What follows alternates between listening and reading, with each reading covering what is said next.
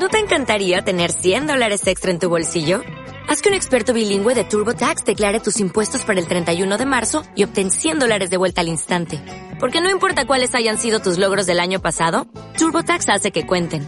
Obtén 100 dólares de vuelta y tus impuestos con 100% de precisión. Solo con Intuit TurboTax.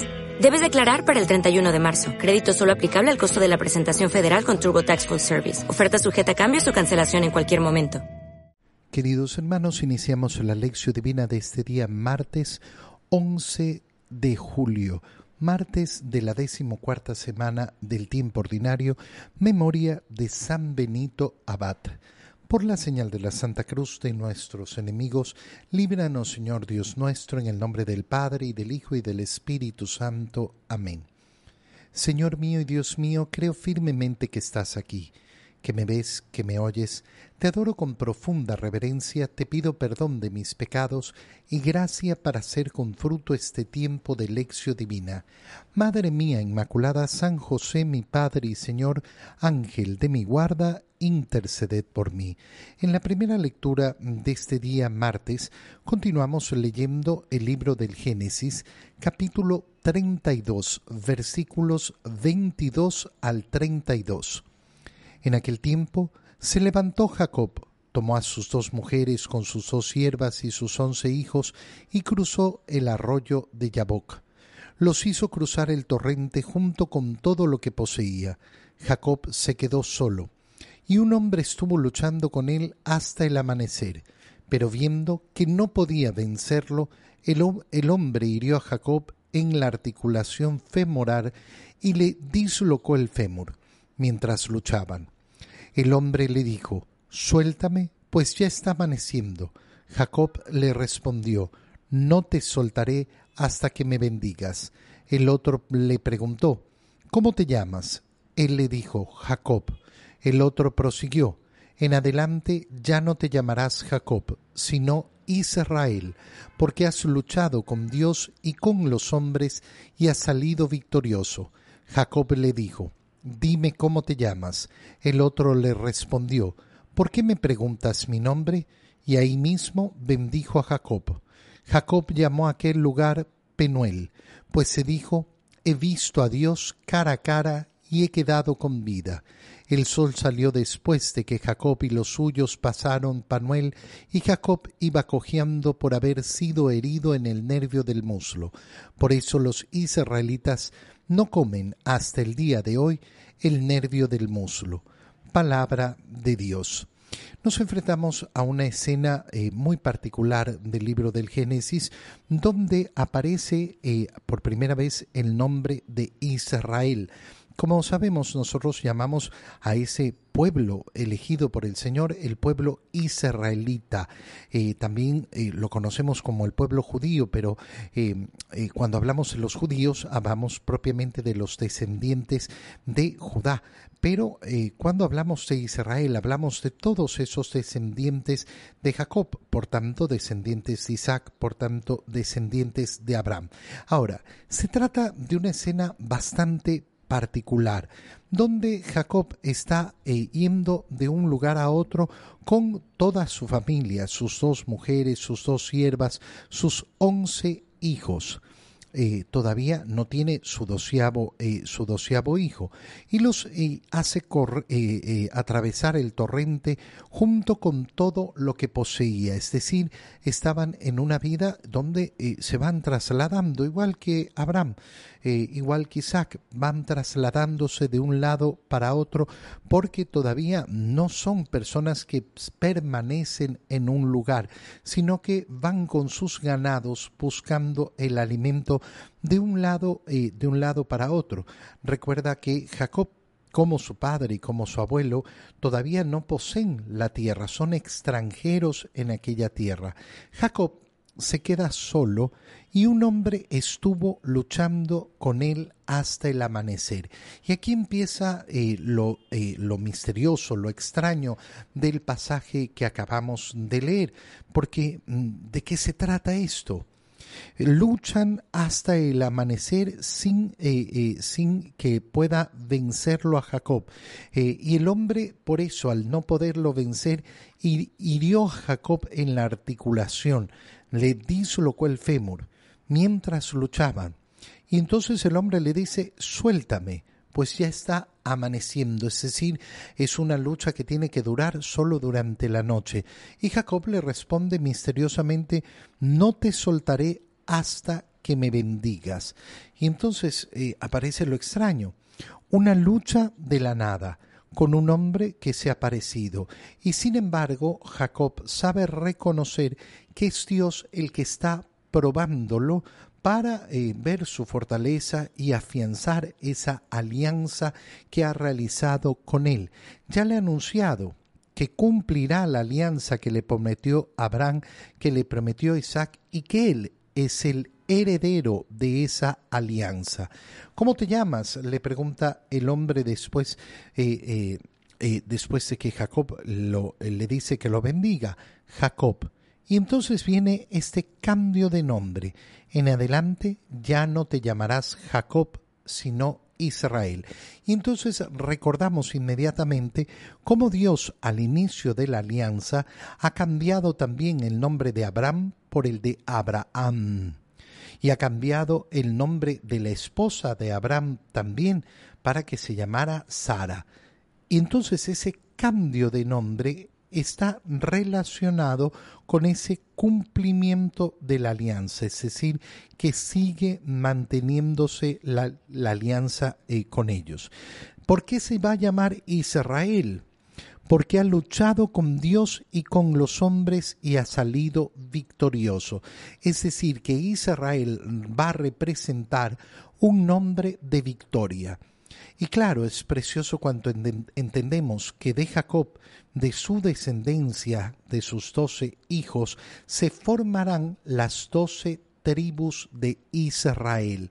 Y de esas doce tribus saldrá la victoria definitiva, la victoria de Jesucristo, la victoria de Dios mismo sobre el pecado y sobre la muerte. Dime cómo te llamas, le pregunta Jacob. ¿Y por qué preguntas mi nombre? Y esto es muy interesante, ¿por qué? Porque al preguntarle el nombre, quiere lógicamente eh, tomar dominio sobre, eh, sobre él, pero todavía no es parte de la alianza. Fíjate qué importancia va a tener esta pregunta de cuál es tu nombre y por qué quieres saber mi nombre para poderte llamar. Todavía no. Todavía no ha llegado el momento de poderme llamar y entonces recordamos aquel episodio del libro del Éxodo donde Dios se presenta eh, delante de Moisés en esa zarza ardiendo que no se consumía y Moisés le va a preguntar lo mismo pero dime cuál es tu nombre y entonces Dios le revelará yo soy el que soy Yahvé el nombre, eh, el nombre con el cual los israelitas van a conocer a Dios en la antigua alianza. Después en la nueva alianza vendrá la revelación del nombre más propio de Dios. ¿Cuál es ese nombre? Padre, Hijo y Espíritu Santo. Por eso es que nosotros nos eh, bendecimos y nos santiguamos e iniciamos nuestras oraciones y bautizamos en el nombre del Padre y del Hijo y del Espíritu Santo. Entonces vemos a partir de aquí justamente ese avance. Todavía no ha llegado el tiempo de revelar el nombre de Dios. A Moisés se le, se le, revelará un nombre que apunta a lo que es Dios en su esencia, pero no a su nombre propio, a lo más propio, eh, a lo propio eh, eh, de, su, de su ser. ¿Por qué? Porque se le va a decir yo soy el que soy. Es decir, se le va a decir cómo es Dios, el que siempre ha existido, el que siempre existirá. Pero después en la nueva alianza vendrá la revelación de ese Padre, Hijo y Espíritu Santo.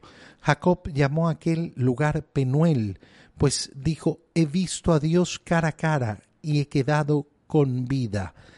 ¿Y por qué este ver a Dios cara a cara y quedar con vida es tan fuerte?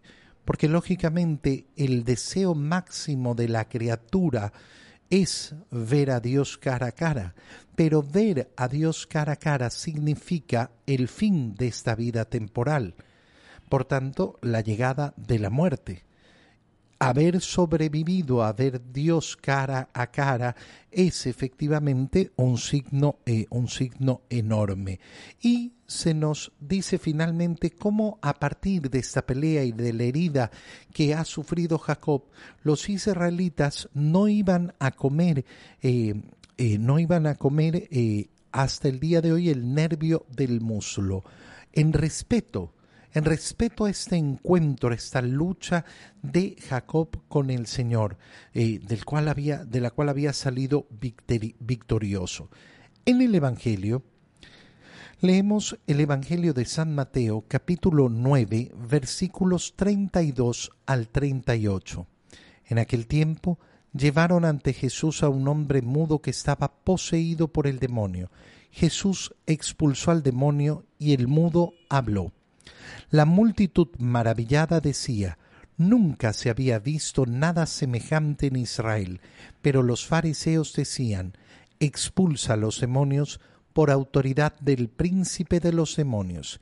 Jesús recorría todas las ciudades y los pueblos, enseñando en las sinagogas, predicando el Evangelio del reino y curando toda enfermedad y dolencia al ver a las multitudes se compadecía de ellas, porque estaban extenuadas y desamparadas, como ovejas sin pastor. Entonces dijo a sus discípulos, La cosecha es mucha y los trabajadores pocos. Rueguen, por tanto, al dueño de la mies que envíe trabajadores a sus campos. Palabra del Señor. Inicia el Evangelio que acabamos de leer con eh, cómo eh, a Jesús le llevan a un hombre mudo que estaba poseído por el demonio. Es decir, se nos presenta esta mudez de este hombre no como un efecto de una enfermedad física, sino que se trata de una afectación espiritual. Y efectivamente existen eh, los demonios eh, que inmudecen, así como hay demonios que hacen hablar muchas cosas y gritar y gruñir a las personas que poseen, están aquellos que enmudecen. Pero además, si nosotros vemos la acción del demonio ordinaria, no la acción extraordinaria que son las posesiones, sino la acción ordinaria, esa batalla que tenemos que llevar día a día contra el demonio. Quien no es consciente de estar combatiendo contra el demonio, entonces mm, simplemente ha perdido de vista la batalla y aquel que ha perdido de vista la batalla, que ha perdido de vista al enemigo, pierde, pierde. Y el demonio le gusta efectivamente en muchos casos enmudecernos cuando deberíamos hablar, así como eh, nos tienta también para el contrario, para hablar cuando deberíamos guardar silencio. Y entonces qué importante es pedir al Señor justamente la profunda libertad para poder decir las cosas que tenemos que decir cuando tenemos que decirlas y poder callar cuando tenemos que guardar silencio, la prudencia que tenemos que tener para eso. Pero eh, efectivamente es, eh, eh, es muy llamativo como muchas personas viven en la mudez.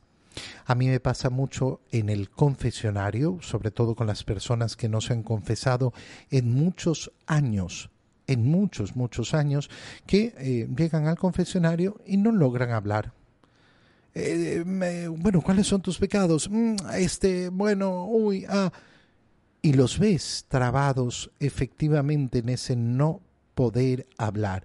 En ese momento yo lo que generalmente hago es una oración eh, invocando esa palabra que usó el Señor para abrir los labios del mudo, efeta, para eh, pedir por esa persona que está confesándose para que pueda abrir los labios y confesar. Fíjate lo importante que es esto cuando nosotros eh, mm, utilizamos nuestra voz para profesar nuestra fe. Por eso cuando recibimos los sacramentos, por ejemplo, voy a bautizar a mis hijos, es importantísimo que los padres y los padrinos hagan sus renuncias y su profesión de fe de manera clara, no como mudos. Yo en los bautizos, por ejemplo, tengo que recordarles siempre, papá, papás, padrinos, no, no queremos pollitos, nada de pío pío. Pronunciar claramente, sí renuncio, sí creo. El domingo, cuando tenemos que profesar nuestra fe, decirlo con claridad. Qué pena da ver esas personas que están enmudecidas en la misma misa. Digamos juntos, fieles a la recomendación del Salvador, Padre nuestro. Pío pío. ¿Qué pasa ahí? O esa persona que no, no, no, no, a mí todo es para adentro, todo es para adentro, no, no para afuera. Oye, la importancia espiritual de emitir el sonido, de emitir nuestra voz, no lo, no lo aprendemos a reconocer y por eso es importante que tengamos momentos de oración en silencio, de oración de diálogo con el Señor, pero también de esa manifestación a través de nuestra voz. Está poseído este hombre por eh, un demonio que lo tiene mudo y Jesús expulsa demonio y el mudo habla. Y la multitud se maravilla. Nunca habíamos visto algo semejante en Israel expulsa a los demonios, eh, dicen los fariseos, por autoridad de los príncipes de los demonios. Vemos eh, cómo San Mateo simplemente dice lo que, eh, eh, lo que dicen los fariseos, sin entrar en la polémica que vemos en los otros evangelios sinópticos, donde el Señor les responde, ¿cómo pueden decir una locura semejanza, semejante? ¿Cómo puede ser que yo expulse a los demonios con el poder de los demonios? Significa que el reino de Satanás está dividido. Jesús recorre todas las ciudades y los pueblos enseñando, predicando el Evangelio del reino, anunciando la buena eh, noticia, curando toda enfermedad y dolencia. Eh, y al ver a las multitudes se compadecía de ellas. Por tanto, la acción de Jesús se muestra inmediatamente como contraria a aquello que están diciendo los fariseos. No, este expulsa a los demonios con el poder de los demonios predica el Evangelio, sana a los enfermos, se compadece de la gente. Eso no es la acción del demonio. Esa no es la acción del demonio, es una acción constante de bondad, de preocupación, y se compadece eh, de las multitudes porque estaban extenuadas y desamparadas como ovejas sin pastor. Es decir, Jesús ve cuánta necesidad hay en el corazón humano. Y hoy sigue siendo exactamente igual. Sigue siendo exactamente igual o podemos decir es todavía mayor la necesidad que hay en el corazón humano, la necesidad de sanación, la necesidad de escuchar la palabra de Dios. Y entonces las palabras que vienen a continuación son palabras importantísimas. ¿Por qué? Porque Jesús le dice a sus discípulos, la cosecha es mucha y los trabajadores pocos. ¿Cuántas personas se enfrentan a tantos y tantos y tantos males y no tienen quien los ayude? ¿Por qué? Porque son pocos los sacerdotes, porque son pocas las personas que están dispuestas verdaderamente a vivir un compromiso solidario, porque el egoísmo es siempre gigantesco, porque si nos decidiéramos a vivir a fondo el Evangelio, entonces habrían muchos más trabajadores, muchos más trabajadores para el Señor. Y entonces nos manda el Señor, rueguen a quién, al dueño de la mies, rueguen a Dios, porque las vocaciones dependen en primer lugar de qué? Del llamado de Dios. Por algo son vocaciones. Rueguen al dueño de la mies que envíe trabajadores a sus campos. Y tenemos que hacerlo. Tenemos que tener una constancia permanente en esa oración por vocaciones sacerdotales, por vocaciones religiosas, pero también por vocaciones matrimoniales, verdaderas vocaciones matrimoniales, no esas de mentirilla, no esas basadas en el sentimentalismo, sino en el deseo profundo de atender el llamado del Señor. Te doy gracias, Dios mío, por los buenos propósitos, afectos e inspiraciones que me has comunicado en este tiempo de lección divina. Te pido ayuda para ponerlos por obra. Madre mía Inmaculada, San José, mi Padre y Señor, Ángel de mi guarda, interceded por mí. María, Madre de la Iglesia, ruega por nosotros. Queridos hermanos, reciban mi bendición en este día, en el nombre del Padre y del Hijo y del Espíritu Santo. Amén. Que tengan todos un muy feliz día.